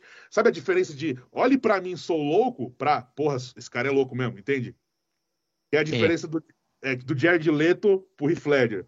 Putz! Ah, ah, ah, ah, ah, ah. Não, tem nada a ver. Não tem nada esse a ver. É... Exato. Yes. Então eu achei um filmaço, assim, mas eu acho que esse negócio aí é doido, né, galera? Tinha que ter mais príncipe gordo. Só o que eu acho. Não tô zoando. Na Disney. Cadê o príncipe gordo? Ô, oh, o da Rapunzel. Mas tem, tem o Shrek, pô. Ah, o Shrek, eu, porra, é foda, né? Porque é o príncipe mesmo, cara. Um dia eu serei feliz. Não, porra, calma. Estamos então tão distante, pô. Shrek é realmente. Tem que me pintar de verde, imagina, horrível. Não, eu quero fazer cosplay, pô. Eu quero, eu quero... O príncipe da Rapunzel, mano, ele quase foi gordo. O primeiro rascunho dele, ele era o Jack Black. Ele era uma coisa desenhada no Jack Black. Aí o Mickey deve olhado. Que porra é essa? Vocês estão loucos? Tira essa banha toda, filha da puta. E aí tirou e ele ficou magrinho e tal. Mas tem o Maui, né? O Maui é nós. É verdade. Pô, eu já fiz o mal em evento pra caralho. Em tese, é blackface. Mas o mais curioso é que eu, eu fiz em vários eventos sem maquiagem nenhuma e nenhuma criança jamais questionou. Nunca. já fiz assim, ó, porque eu era outro supervisor, falei, foda-se. Cara, a criança em si, ela nunca, ela como é que eu vou dizer? O ser humano, cara, ele não nasce corrompido. Não, ele é não. corrompido. Entende? Sim, então, assim, eu lembro de uma, um, de, um, de, um, de, uma, de uma leitura que eu fiz qualquer, foi na internet, de, um, de uma notícia qualquer, acho que foi timeline de Facebook, qualquer coisa do gênero, é, que o amigo tava doido para cortar o cabelo, porque ele ia ficar idêntico ao amigo dele na escola, certo? E quando ele chegasse lá, a professora não ia saber quem era quem. Uhum. Aí tira a foto dele e do amigo. O amigo era negro e ele era branco. Com o uhum. cabelo raspado. Ele raspou o cabelo para ficar parecido com o amigo. Então, assim, ele, na cabeça dele não há diferença. Não. A diferença, a diferença é colocada depois na cabeça da criança. Então, é assim, eu vejo meu filho, meu filho hoje ele me pergunta algumas coisas que eu falo, eu falo assim, eu não, não quero dar para ele o quebrar a, a, essa pureza dele, mas eu digo a ele, eu falo assim, olha, Existem etnias, assim como aqui nós somos brasileiros e não somos portugueses. Existem os angolanos, existe aqueles, existem os africanos, existe aqueles que são etnias diferentes. Mas, mas é uma coisa que eu brigo muito aqui quando o pessoal começa a falar muita coisa, eu falo assim, meu, corta aqui, ó. Se o seu sangue for azul, a gente começa a trocar de ideia de uma maneira diferente. Então é eu, lógico, tento, né?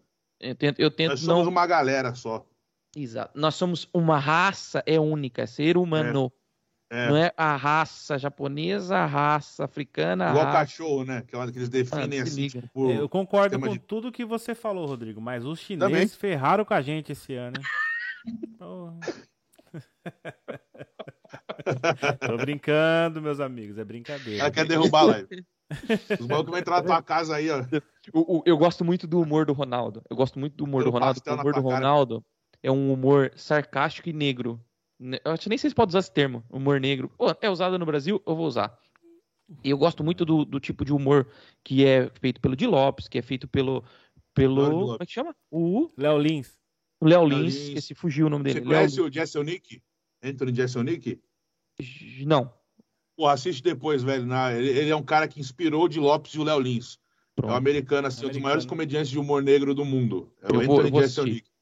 Ele é, ele é pesadaço, assim. É então, bom, assim, é bom, hein? Mas, mas o, o Di Lopes é, um tipo é, metade do Léo Lins, cara. Porque o Léo Lins é, é, muito mais. Não, o Léo Lins, pra mim, tá. E o Léo Lins é metade do Jesse Nick. Estou Caraca. batendo uma aposta aqui com os senhores, é sério. Nesse, o Jesse Nick vai em lugares que o Léo Lins. Não é que o Léo Lins não consiga. Eu acho que o Léo Lins está preparando a galera ainda para poder chegar nesse lugar. Porque nos Estados Unidos já existe, sei lá, 50 anos, né? Aqui.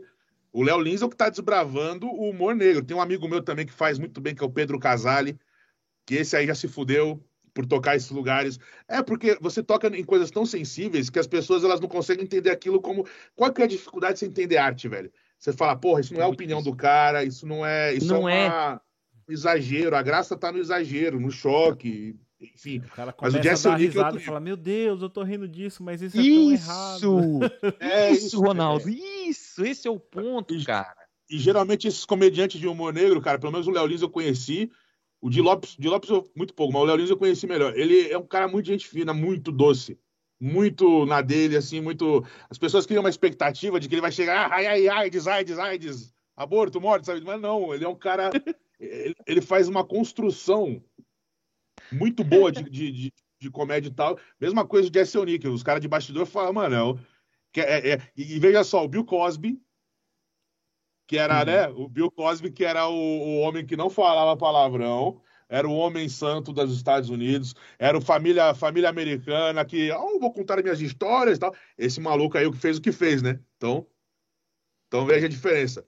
Não adianta nada, que... né? Às vezes a pessoa que, que, que vende uma aparência oculta, ela é totalmente é diferente, né? Mais arrombado de todos. Yeah. Geralmente, quem quer parecer muito bonzinho é um é filho da puta. É Geralmente, pode ver. Geralmente as pessoas que você menos imagina são as mais educadas, as mais, tá ligado? Pega, porra, pega esses caras de, de, de, banda de death metal brasileiros, mal com a tatuagem do capeta na cara, são, é bonzinho, te serve uma, sabe? Tipo, tem uma galera, é muito, é muito, muito absurdo isso, né, cara? É Não sei nem o que eu tô falando. Grande, né? A, a gente, a gente cria estereótipo, né, cara? De, de... A gente acaba Total. por criar estereótipo. E eu acho que esse, esse lance do, do, do, humor negro, que bom que a gente entrou nesse assunto, que eu gosto muito também, apesar de não parecer, mas eu gosto muito do humor negro. Cara, uhum. ele é uma construção do exagero, que é Total. o que você falou, né? Total. E a surpresa, cara, porque assim, você não sabe qual que vai ser o punch, é. né? Você vem, você vem trazendo a piada, o pessoal não sabe o que, que vem no punch da piada. E às vezes é algo que te surpreende. Como o Ronaldo disse, você vai pôr na mão na cabeça e fala: Não, cara, eu tô rindo disso. Não pode, cara, não posso é. rir disso, cara. E você acaba por rir, porque o punch foi muito bom, né? E aí, e, e, aí eu quero perguntar para você assim: que você disse que tá buscando um stand-up. Como é que é você estudar isso para tentar trazer a expectativa e a surpresa para a construção do, do, do seu texto? Cara, eu sempre fui muito fã do, do Andy Kaufman, que é um comediante que o Jim Carrey interpretou num filme chamado Mundo de Andy. E isso foi uma identificação minha de criança, porque eu sempre gostei do teatro do absurdo, sem antes saber o que era teatro do absurdo. Certo. E basicamente é você atuar sem explicar para as pessoas que você está atuando e que elas estão em cena com você. Então, a minha trajetória toda em televisão foi calcada nisso. De eu, eu entro lá e as pessoas não vão saber se eu sou louco ou não, se eu sou de verdade ou não, se o que eu estou falando eu acredito ou não. E isso eu vi, eu, quando eu era muito novo, eu vi o Andy Kaufman fazendo, eu falei, pô, porque eu já fazia isso de criança, assim, de doido, sem saber porque eu estava fazendo. Então, isso meio que metade da minha construção vem daí. E aí, somar isso com outros recursos, eu comecei a estudar melhor estrutura de piada mais recentemente. Assim, eu sempre assisti bastante stand-up. Quando eu era mais novo, eu li o livro da Judy Carter e tal. Eu sempre tive uma noção, mas, mas a minha parada sempre foi muito mais sensorial. Então, se você vai no meu show, é uma loucura do cacete, assim. Tipo, eu, eu, pego as imitações e coloco em outros contextos. Eu, eu, sempre tento fazer uma coisa não óbvia e que às vezes eu já me questionei se era uma muleta minha, mas aí uma professora de, de roteiro falou para mim: não, cara, não, velho. Isso aí, se você consegue extrair risada. Tem pessoas que têm. Sabe a diferença do Léo Lins pro Murilo Couto, né? O Couto, ele fala banana, você dá risada. O Léo Lins, ele não é engraçado naturalmente. Ele não. precisa criar um. Isso é foda. Ele tem que criar um esquema para você fazer o. E aí tem, eu sempre pensei, tipo, eu quero um dia, óbvio, atingir esse patamar de conseguir construir as coisas mais assim. Só que essa mulher, a Larissa Câmara, chama, ela é comediante, ela falou assim para mim, não, cara, se você consegue extrair risada das pessoas com isso, você tem, naturalmente, é como se fosse um superpoder. Igual o Sérgio Malandro, ela deu exemplo pro Sérgio Malandro, ela falou, ele chega e faz, ai, ai, ai, já foi. Você já tá Já rindo. foi. O Tiririca, olha, meu estado, que é o cantor. Então, tipo, eu falo, não pense que isso é ruim. Os outros comediantes gostariam de ter isso. Saca? Ela falou, Cara, os outros fazer um parênteses aqui rapidinho. Você falou do Sérgio Malandro. Eu vi ele dando, fazendo, participando de um podcast esses dias. Não, ele eu falou também. que foi fazer o exame de próstata. Aí o médico, ah, é. na hora de fazer o exame nele, colocou o dedo nele e falou: Fala iê, iê agora. Fala iê, iê. Fala iê. Imagina a cena, cara. Você tá lá no, no hospital, numa posição super frágil, com. Meu Deus. É. E o cara fala: Fala iê, ah, fala iê agora. os caras não desvinculam o personagem, né, velho? cara. Foi muito engraçado, cara. Muito não, então, é, e, e, aí, tipo, é mais ou menos isso, né? A minha linha. Eu, eu, eu fui construindo o meu ato no palco, cara. Eu fiz bastante open mic e tal, e aí eu ia testando as coisas lá. E, e interessante que nada me deixa me deixava, não sei agora, tão apavorado de fazer quanto stand-up. Porque eu não sei porquê. Não sei porquê. Era uma coisa que. Tá ligado aquele maluco que, das corridas lá que vomitava antes de entrar? Tipo, não, é que eu vomitasse, mas eu ficava sim, sim. mal de fazer. E aí, depois de fazer, 90% das vezes era do caralho. E aí eu ficava, pô, por que, que eu sofri tanto, cara? E aí eu comecei, mais ou menos, quando eu comecei a. Talvez porque eu não recebia. Aí quando eu comecei a receber, de fato, mudou a minha chavinha. E eu vi o Dave Chappelle falando uma frase, que é o meu comediante preferido, talvez. Dave Chappelle, um dos, né? Ele falava uma frase assim, tipo, nós somos iguais ao Evil Knievel, que é aquele dublê é, que salta. Dublê, nós somos pagos pela tentativa, não pelo, pelo, pelo resultado. Porra, então isso, isso virou uma chavinha minha. Falou, porra, eu tenho que tentar fazer as piadas. Essa pessoa não ri. For... Tanto que o Dave Chappelle, esses caras, mano, eles eles estão um pouco se fudendo se ninguém ri. É que esse é um bagulho do ego nosso. E, e, e, também de, tipo assim, eu tenho uma parada que eu tenho que mostrar uma, alguma coisa em mim, solta tipo o Mr. Hyde, manja, o Dr. Jack o Mr. Hyde, solta o Mr. Hyde que ele tem que fazer olha pra mim! E deixar as pessoas felizes, não sei, cara, desde sempre foi assim. Então, é, isso, sei lá, sempre me criou uma ansiedade. Mas depois, quando eu comecei. Teve uma vez que eu fiz um evento que é tipo a Comic Con dos Pedreiros. Aqui daqui. What the fuck, que isso? Cara, uma... de fato era uma Comic Con dos Pedreiros. Era um evento que. Eram vários stands. Como se fosse a Comic Con. Não tô zoando, tipo, a Lumbra. Eram uns stands, o pessoal vestido, assim, não os pedreiros, pô, os pedreiros estavam de pedreiro. Mas era. Mas era, eu tipo... tava querendo chegar. Onde você ia chegar? Que você falou, mano, não pode. É. é, não, foi meu primeiro evento grande, assim, que eu ganhei uma grana legal e tal, que era. Eu tinha que fazer 20 minutos em cima para 2 mil pedreiros e 20 minutos embaixo para 2 mil pedreiros. Era tipo um. Era um puta sítio, stand pra caralho, os pedreiros lá. E o pessoal mó preconceituoso que marcou, falou: Ó, oh, fica tranquilo que eles não têm dente, eles não vão entender porra nenhuma mesmo, foda-se tal. E aí eu cheguei lá, pensa, pensa o seguinte: o, o almoço ia sair às três, os caras estavam com fome, doido para beber pinga, doido, doido, mas doido, assim, a pinga lá, a pinga toda guardada, é só depois da palestra, show. E os caras ouvindo palestra, mas umas palestras humilhando eles, umas palestras tipo assim, ó, quando vocês forem instalar uma privada, vocês não podem ser porco. assim. eu pensando, meu. é, mó tenso. Eu pensando, tô fudido, mano, eu vou fazer aí. Aí meu pai ainda, meu, meu pai me meteu um medo do caralho, ele falou, cara, eles não, eles não vão entender teu texto. Você vai chegar lá, vai fazer pato dono, e eles nem vão saber o que é isso. Tá? Eu fiquei tipo, o que é isso, pai? Pô, fiquei modo desesperado, né?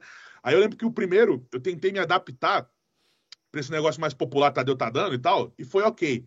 Aí no segundo, a porra do cliente estava na minha cara. E aí eu falei, ah, foda-se, vou fazer o meu texto normal, pau no cu. E eu fiz e foi incrível. Os caras riram de tudo, os caras entenderam as referências, os caras, eles. Teve um cara que antecipou um final lá que ele falou, baunilha! Ah! E aí eu, tipo, era, e o final da piada era esse, tá? Eu falei, mano, a gente subestima muito as pessoas. Muito. É a gente subestima demais as pessoas. Foi eu fazer a minha parada, que eu, que eu não considerava popular, que conquistou os caras, e eu saí de lá, tipo, foda, o maluco me pagou mó feliz. Falou, mano, você deixou os pedreiros felizes, aí sim. Então, tipo, sei lá, é mais, a gente tem que ter confiança no nosso rolê e tá sempre evoluindo, né? Porque eu tenho esse medo, porque as imitações, cara, tem muito comediante que me odeia por causa das imitações, tá ligado? Me odeia mesmo, assim, de falar. Eles falam assim, mano, você não se esforça, você só vai lá e faz essa porra, o pessoal gosta de você. Pronto. E, e aí, falaram isso na minha cara. E aí eu fico tipo. Pior, fala na sua cara. É, falaram, falaram, mano. Assim, ah, é bom demais, né? Você conseguir risada sem texto, né? e o cara me dando um cachê assim e eu puxando ele. Com raiva. E eu pensando, porra. Eu nasci eu assim. Meio... É, né? eu me sentia meio mal. Falar, porra, será que eu sou um Zé Muletinho? Eu sou um covarde? De estar tá fazendo isso, aí eu já sei que não, foda-se. É, mas. E, e, desse mundo do stand-up? Eu sei que você está começando agora e começando a fazer já é. essa parada, mas quem do mundo assim do stand-up que você já teve junto no show, abriu algum show? O Rafael Gunning, gente fina demais, maravilhoso, cara, demais, Baby Beef, cara foda. Ele é gente boa. Já trabalhei com ele, já conhece, né? Porra, Thaís, estamos aí. Então, pô, demais, o cara é demais. Já fiz Tô para voltar com ele agora, talvez, acho que no ano que vem, no virar o ano, quem sabe. É, tem ele, tem o. Deixa eu ver quem mais que eu fiz. Adalberto Lopes, o Jacaré Banguela, já fechou com o Jacaré Banguela. Gente fina demais também, cara, puta cara maneiro. você pra participar do Portas, não, meu? Qual? O do Jacaré Banguela é o cara do Portas, não é? Não, não, não, não. Não, não é. o, jacaré, o jacaré, ele, ele, se fudeu. Na verdade, ele conta isso, que ele se fudeu. Ele, ele teve a chance de ser sócio do Porta, do, do Porta dos Fundos e não quis. É mesmo, cara. Lá atrás. E aí ele vacilou. Não, mas o jacaré. Não, eu fiz alguns shows com ele. Fiz é, com o Jansen. Com Nossa, o Jansen, top. Jansen é do cara. caralho. Jansen Nossa, é do caralho. Jansen é muito bom, cara. O Jansen é muito engraçado. Cara, e, ele, e ele quase matou, mas enfim. É, não, caralho. Sim, mas é gente fina, cara maneiro. O Jansen trabalhou na Rede TV também. O Neto, da Rede TV, o Tony Tornado, a Mel Maher, já, já fiz também. Essa galera aí, que eu comecei mesmo assim no circuito é, com cachê e dignidade, tipo, um ano. Dignidade. É, dignidade é muito um bom. Ano, um ano. Seria indigno, aí... cara. Ah, não, você vai, indigno é os Open, assim, que você vai, você tem que levar três convidados, pagando, aí você vai e faz para ninguém. E aí depois, aí, você vai, aí você vai progredindo. Aí você é chamado para dar uma canjinha aqui. Opa, eu fiz uma canja. Os caras te dão 100 conto. Você fala, oh, 100 conto? Que eu fiz uma canja? Que bom. Aí você vai no lugar, os caras te dão esfirra. Fala, pô, ganhei esfirra. Tô feliz. Uma esfirra, esfirra pra Dedéu. Consumi, aí consumação, show por consumação. Aí tu vai lá, pá, Vitor Amar. Show com o Vitor Amar, lembrei agora. Vitor Amar, já fiz. Muito maneiro. Já fiz com aquele Dona Fernandona lá, já fiz o Thiago Chagas. Já fiz com o Paulinho Serra já fiz com, a própria Larissa. Ah, até que foi bastante para pensar. Tava achando que não. Gente e aí eu, eu sei. Não, foi, foi. E aí começou a pandemia e fudeu, que eu tava com uma noite no Bar Gibi, que era o Rotina do Riso, que é eu, o Judeu e o Meridão, que são meus parceiros ali, e o Leonardo lá, que, que é nós. Aí a gente ficou lá, acho que uns sete meses mais ou menos, tava legal, tava dando uma rotatividade boa tal. Aí foi o Confraria do Riso lá também, o Pateta, o Esqueci o nome do cara, mano. Mas a gente foi. O filho do o Tuca, fiz com o Tuca, o Tuca da praça, porra. Ah. Que é o. Fazer o Batman e Robin com o Frota. Então, gente fina. E aí, a, aí deu a pandemia. E aí acabou o stand-up. Fez. Pum! E aí eu cheguei a fazer uns três de casa, mas é uma merda, parceiro, fazer de casa. E eu lembro que foi tão constrangedor que eu parei meu texto e eu fiz virar um programa de rádio toquei o foda-se. Eu falei, mano, e era um cachezinho legal, então não podia perder, eu tinha 45 minutos. Só que tem delay, não é a mesma coisa, não funciona igual, o pessoal tá disperso. Então eu lembro que eu só toquei o foda-se e aí virou tipo. Tipo rádio. Fiquei conversando com o pessoal e gostaram, mas. Foi uma bosta de fazer, não faço mais não. Quer dizer, pagar eu faço, pagar eu faço. Eu não, é que nem o pessoal que de stand-up fez muito drive-in, né, nesse período aí. Ah, eu não tive a moral, não. Não tive a moral, não. Me chamaram para fazer um com quem era, velho. Era o Digão, Cárceres. Mas aí eu não fui, não. Não fui, não. Eu não, não eu tenho. Que é pior, né, cara? Você também não vê. É, porque você tá. Mano, a, a buzina é um negócio que machuca o coração. E você é. ter isso no lugar da risada, você tá ah, por que eu estava lá com a minha sogra? Tipo, parece que o bagulho tá brigando comigo. É, é, é, é, você acaba por... É que você não entende se ele tá rindo da preparação ou se ele tá rindo do fim, né? Não, não, você não entende nada. Você deve ser uma das coisas. Porque aqui já é ruim, porque aqui já é tipo assim, ó. Ah, sei vai na minha sogra. Beleza. Não, aí dá 3, 4 segundos, e aí você faz. E aí você. O ritmo é quebrado, porque é uma coisa de temperatura. Você está construindo. Especialmente o meu caso, que não é de. O meu caso é mais xaropi, é xaropado. Eu faço um negócio meio. meio nóia, assim. E aí depende muito da pessoa estar tá ali e tomar aquela surpresa, sabe? De, da, do ambiente se envolver e tal. Mas não vale a pena, não. Mas Deus abençoe que volte aí, que porra, todo mundo vacine legal, que, que, essa, que essa doença vá embora. Eu quero voltar, eu quero voltar, mano, a gravar, tipo, presencial estúdio. Eu gravei uns dois seriados. Eu gravei um, gravei um curta na pandemia, que tá lá nos pré-selecionados de Sundance. Isso é muito legal falar. Eu não tenho ideia do que eu fiz. Mais uma vez, era um roteiro cabeça. Tipo, muito cabeça. Um roteiro muito flores e e coisas que eu não sei até agora o que aconteceu. Mas foi legal, foi bom. Eu só fui vivendo e foi ok. E eu fiz um, um piloto de série também muito maneiro, que chama Produzido Por. Tá no YouTube, os caras estão tentando vender para Amazon. Gravei uns dois comercial. É, foi isso que eu fiz na pandemia. Fui em três TV, fui na SBT, fiz teste na Globo, fui na Rede TV umas duas vezes. Fiz um teste na Rede TV que eu passei, mas me tiraram. Como assim? Passei, era, um, era o talk show da Natália Arcuri. Aí eu ah, passei, do... eu fui lá. Financeiro. É, o nome. Né? Me Poupa Show, é. E aí eu fiz, te... eu fiz teste com uma galera grande, mano. Eu fiz teste com o Rominho Braga, com o, Osmar Campbell, com.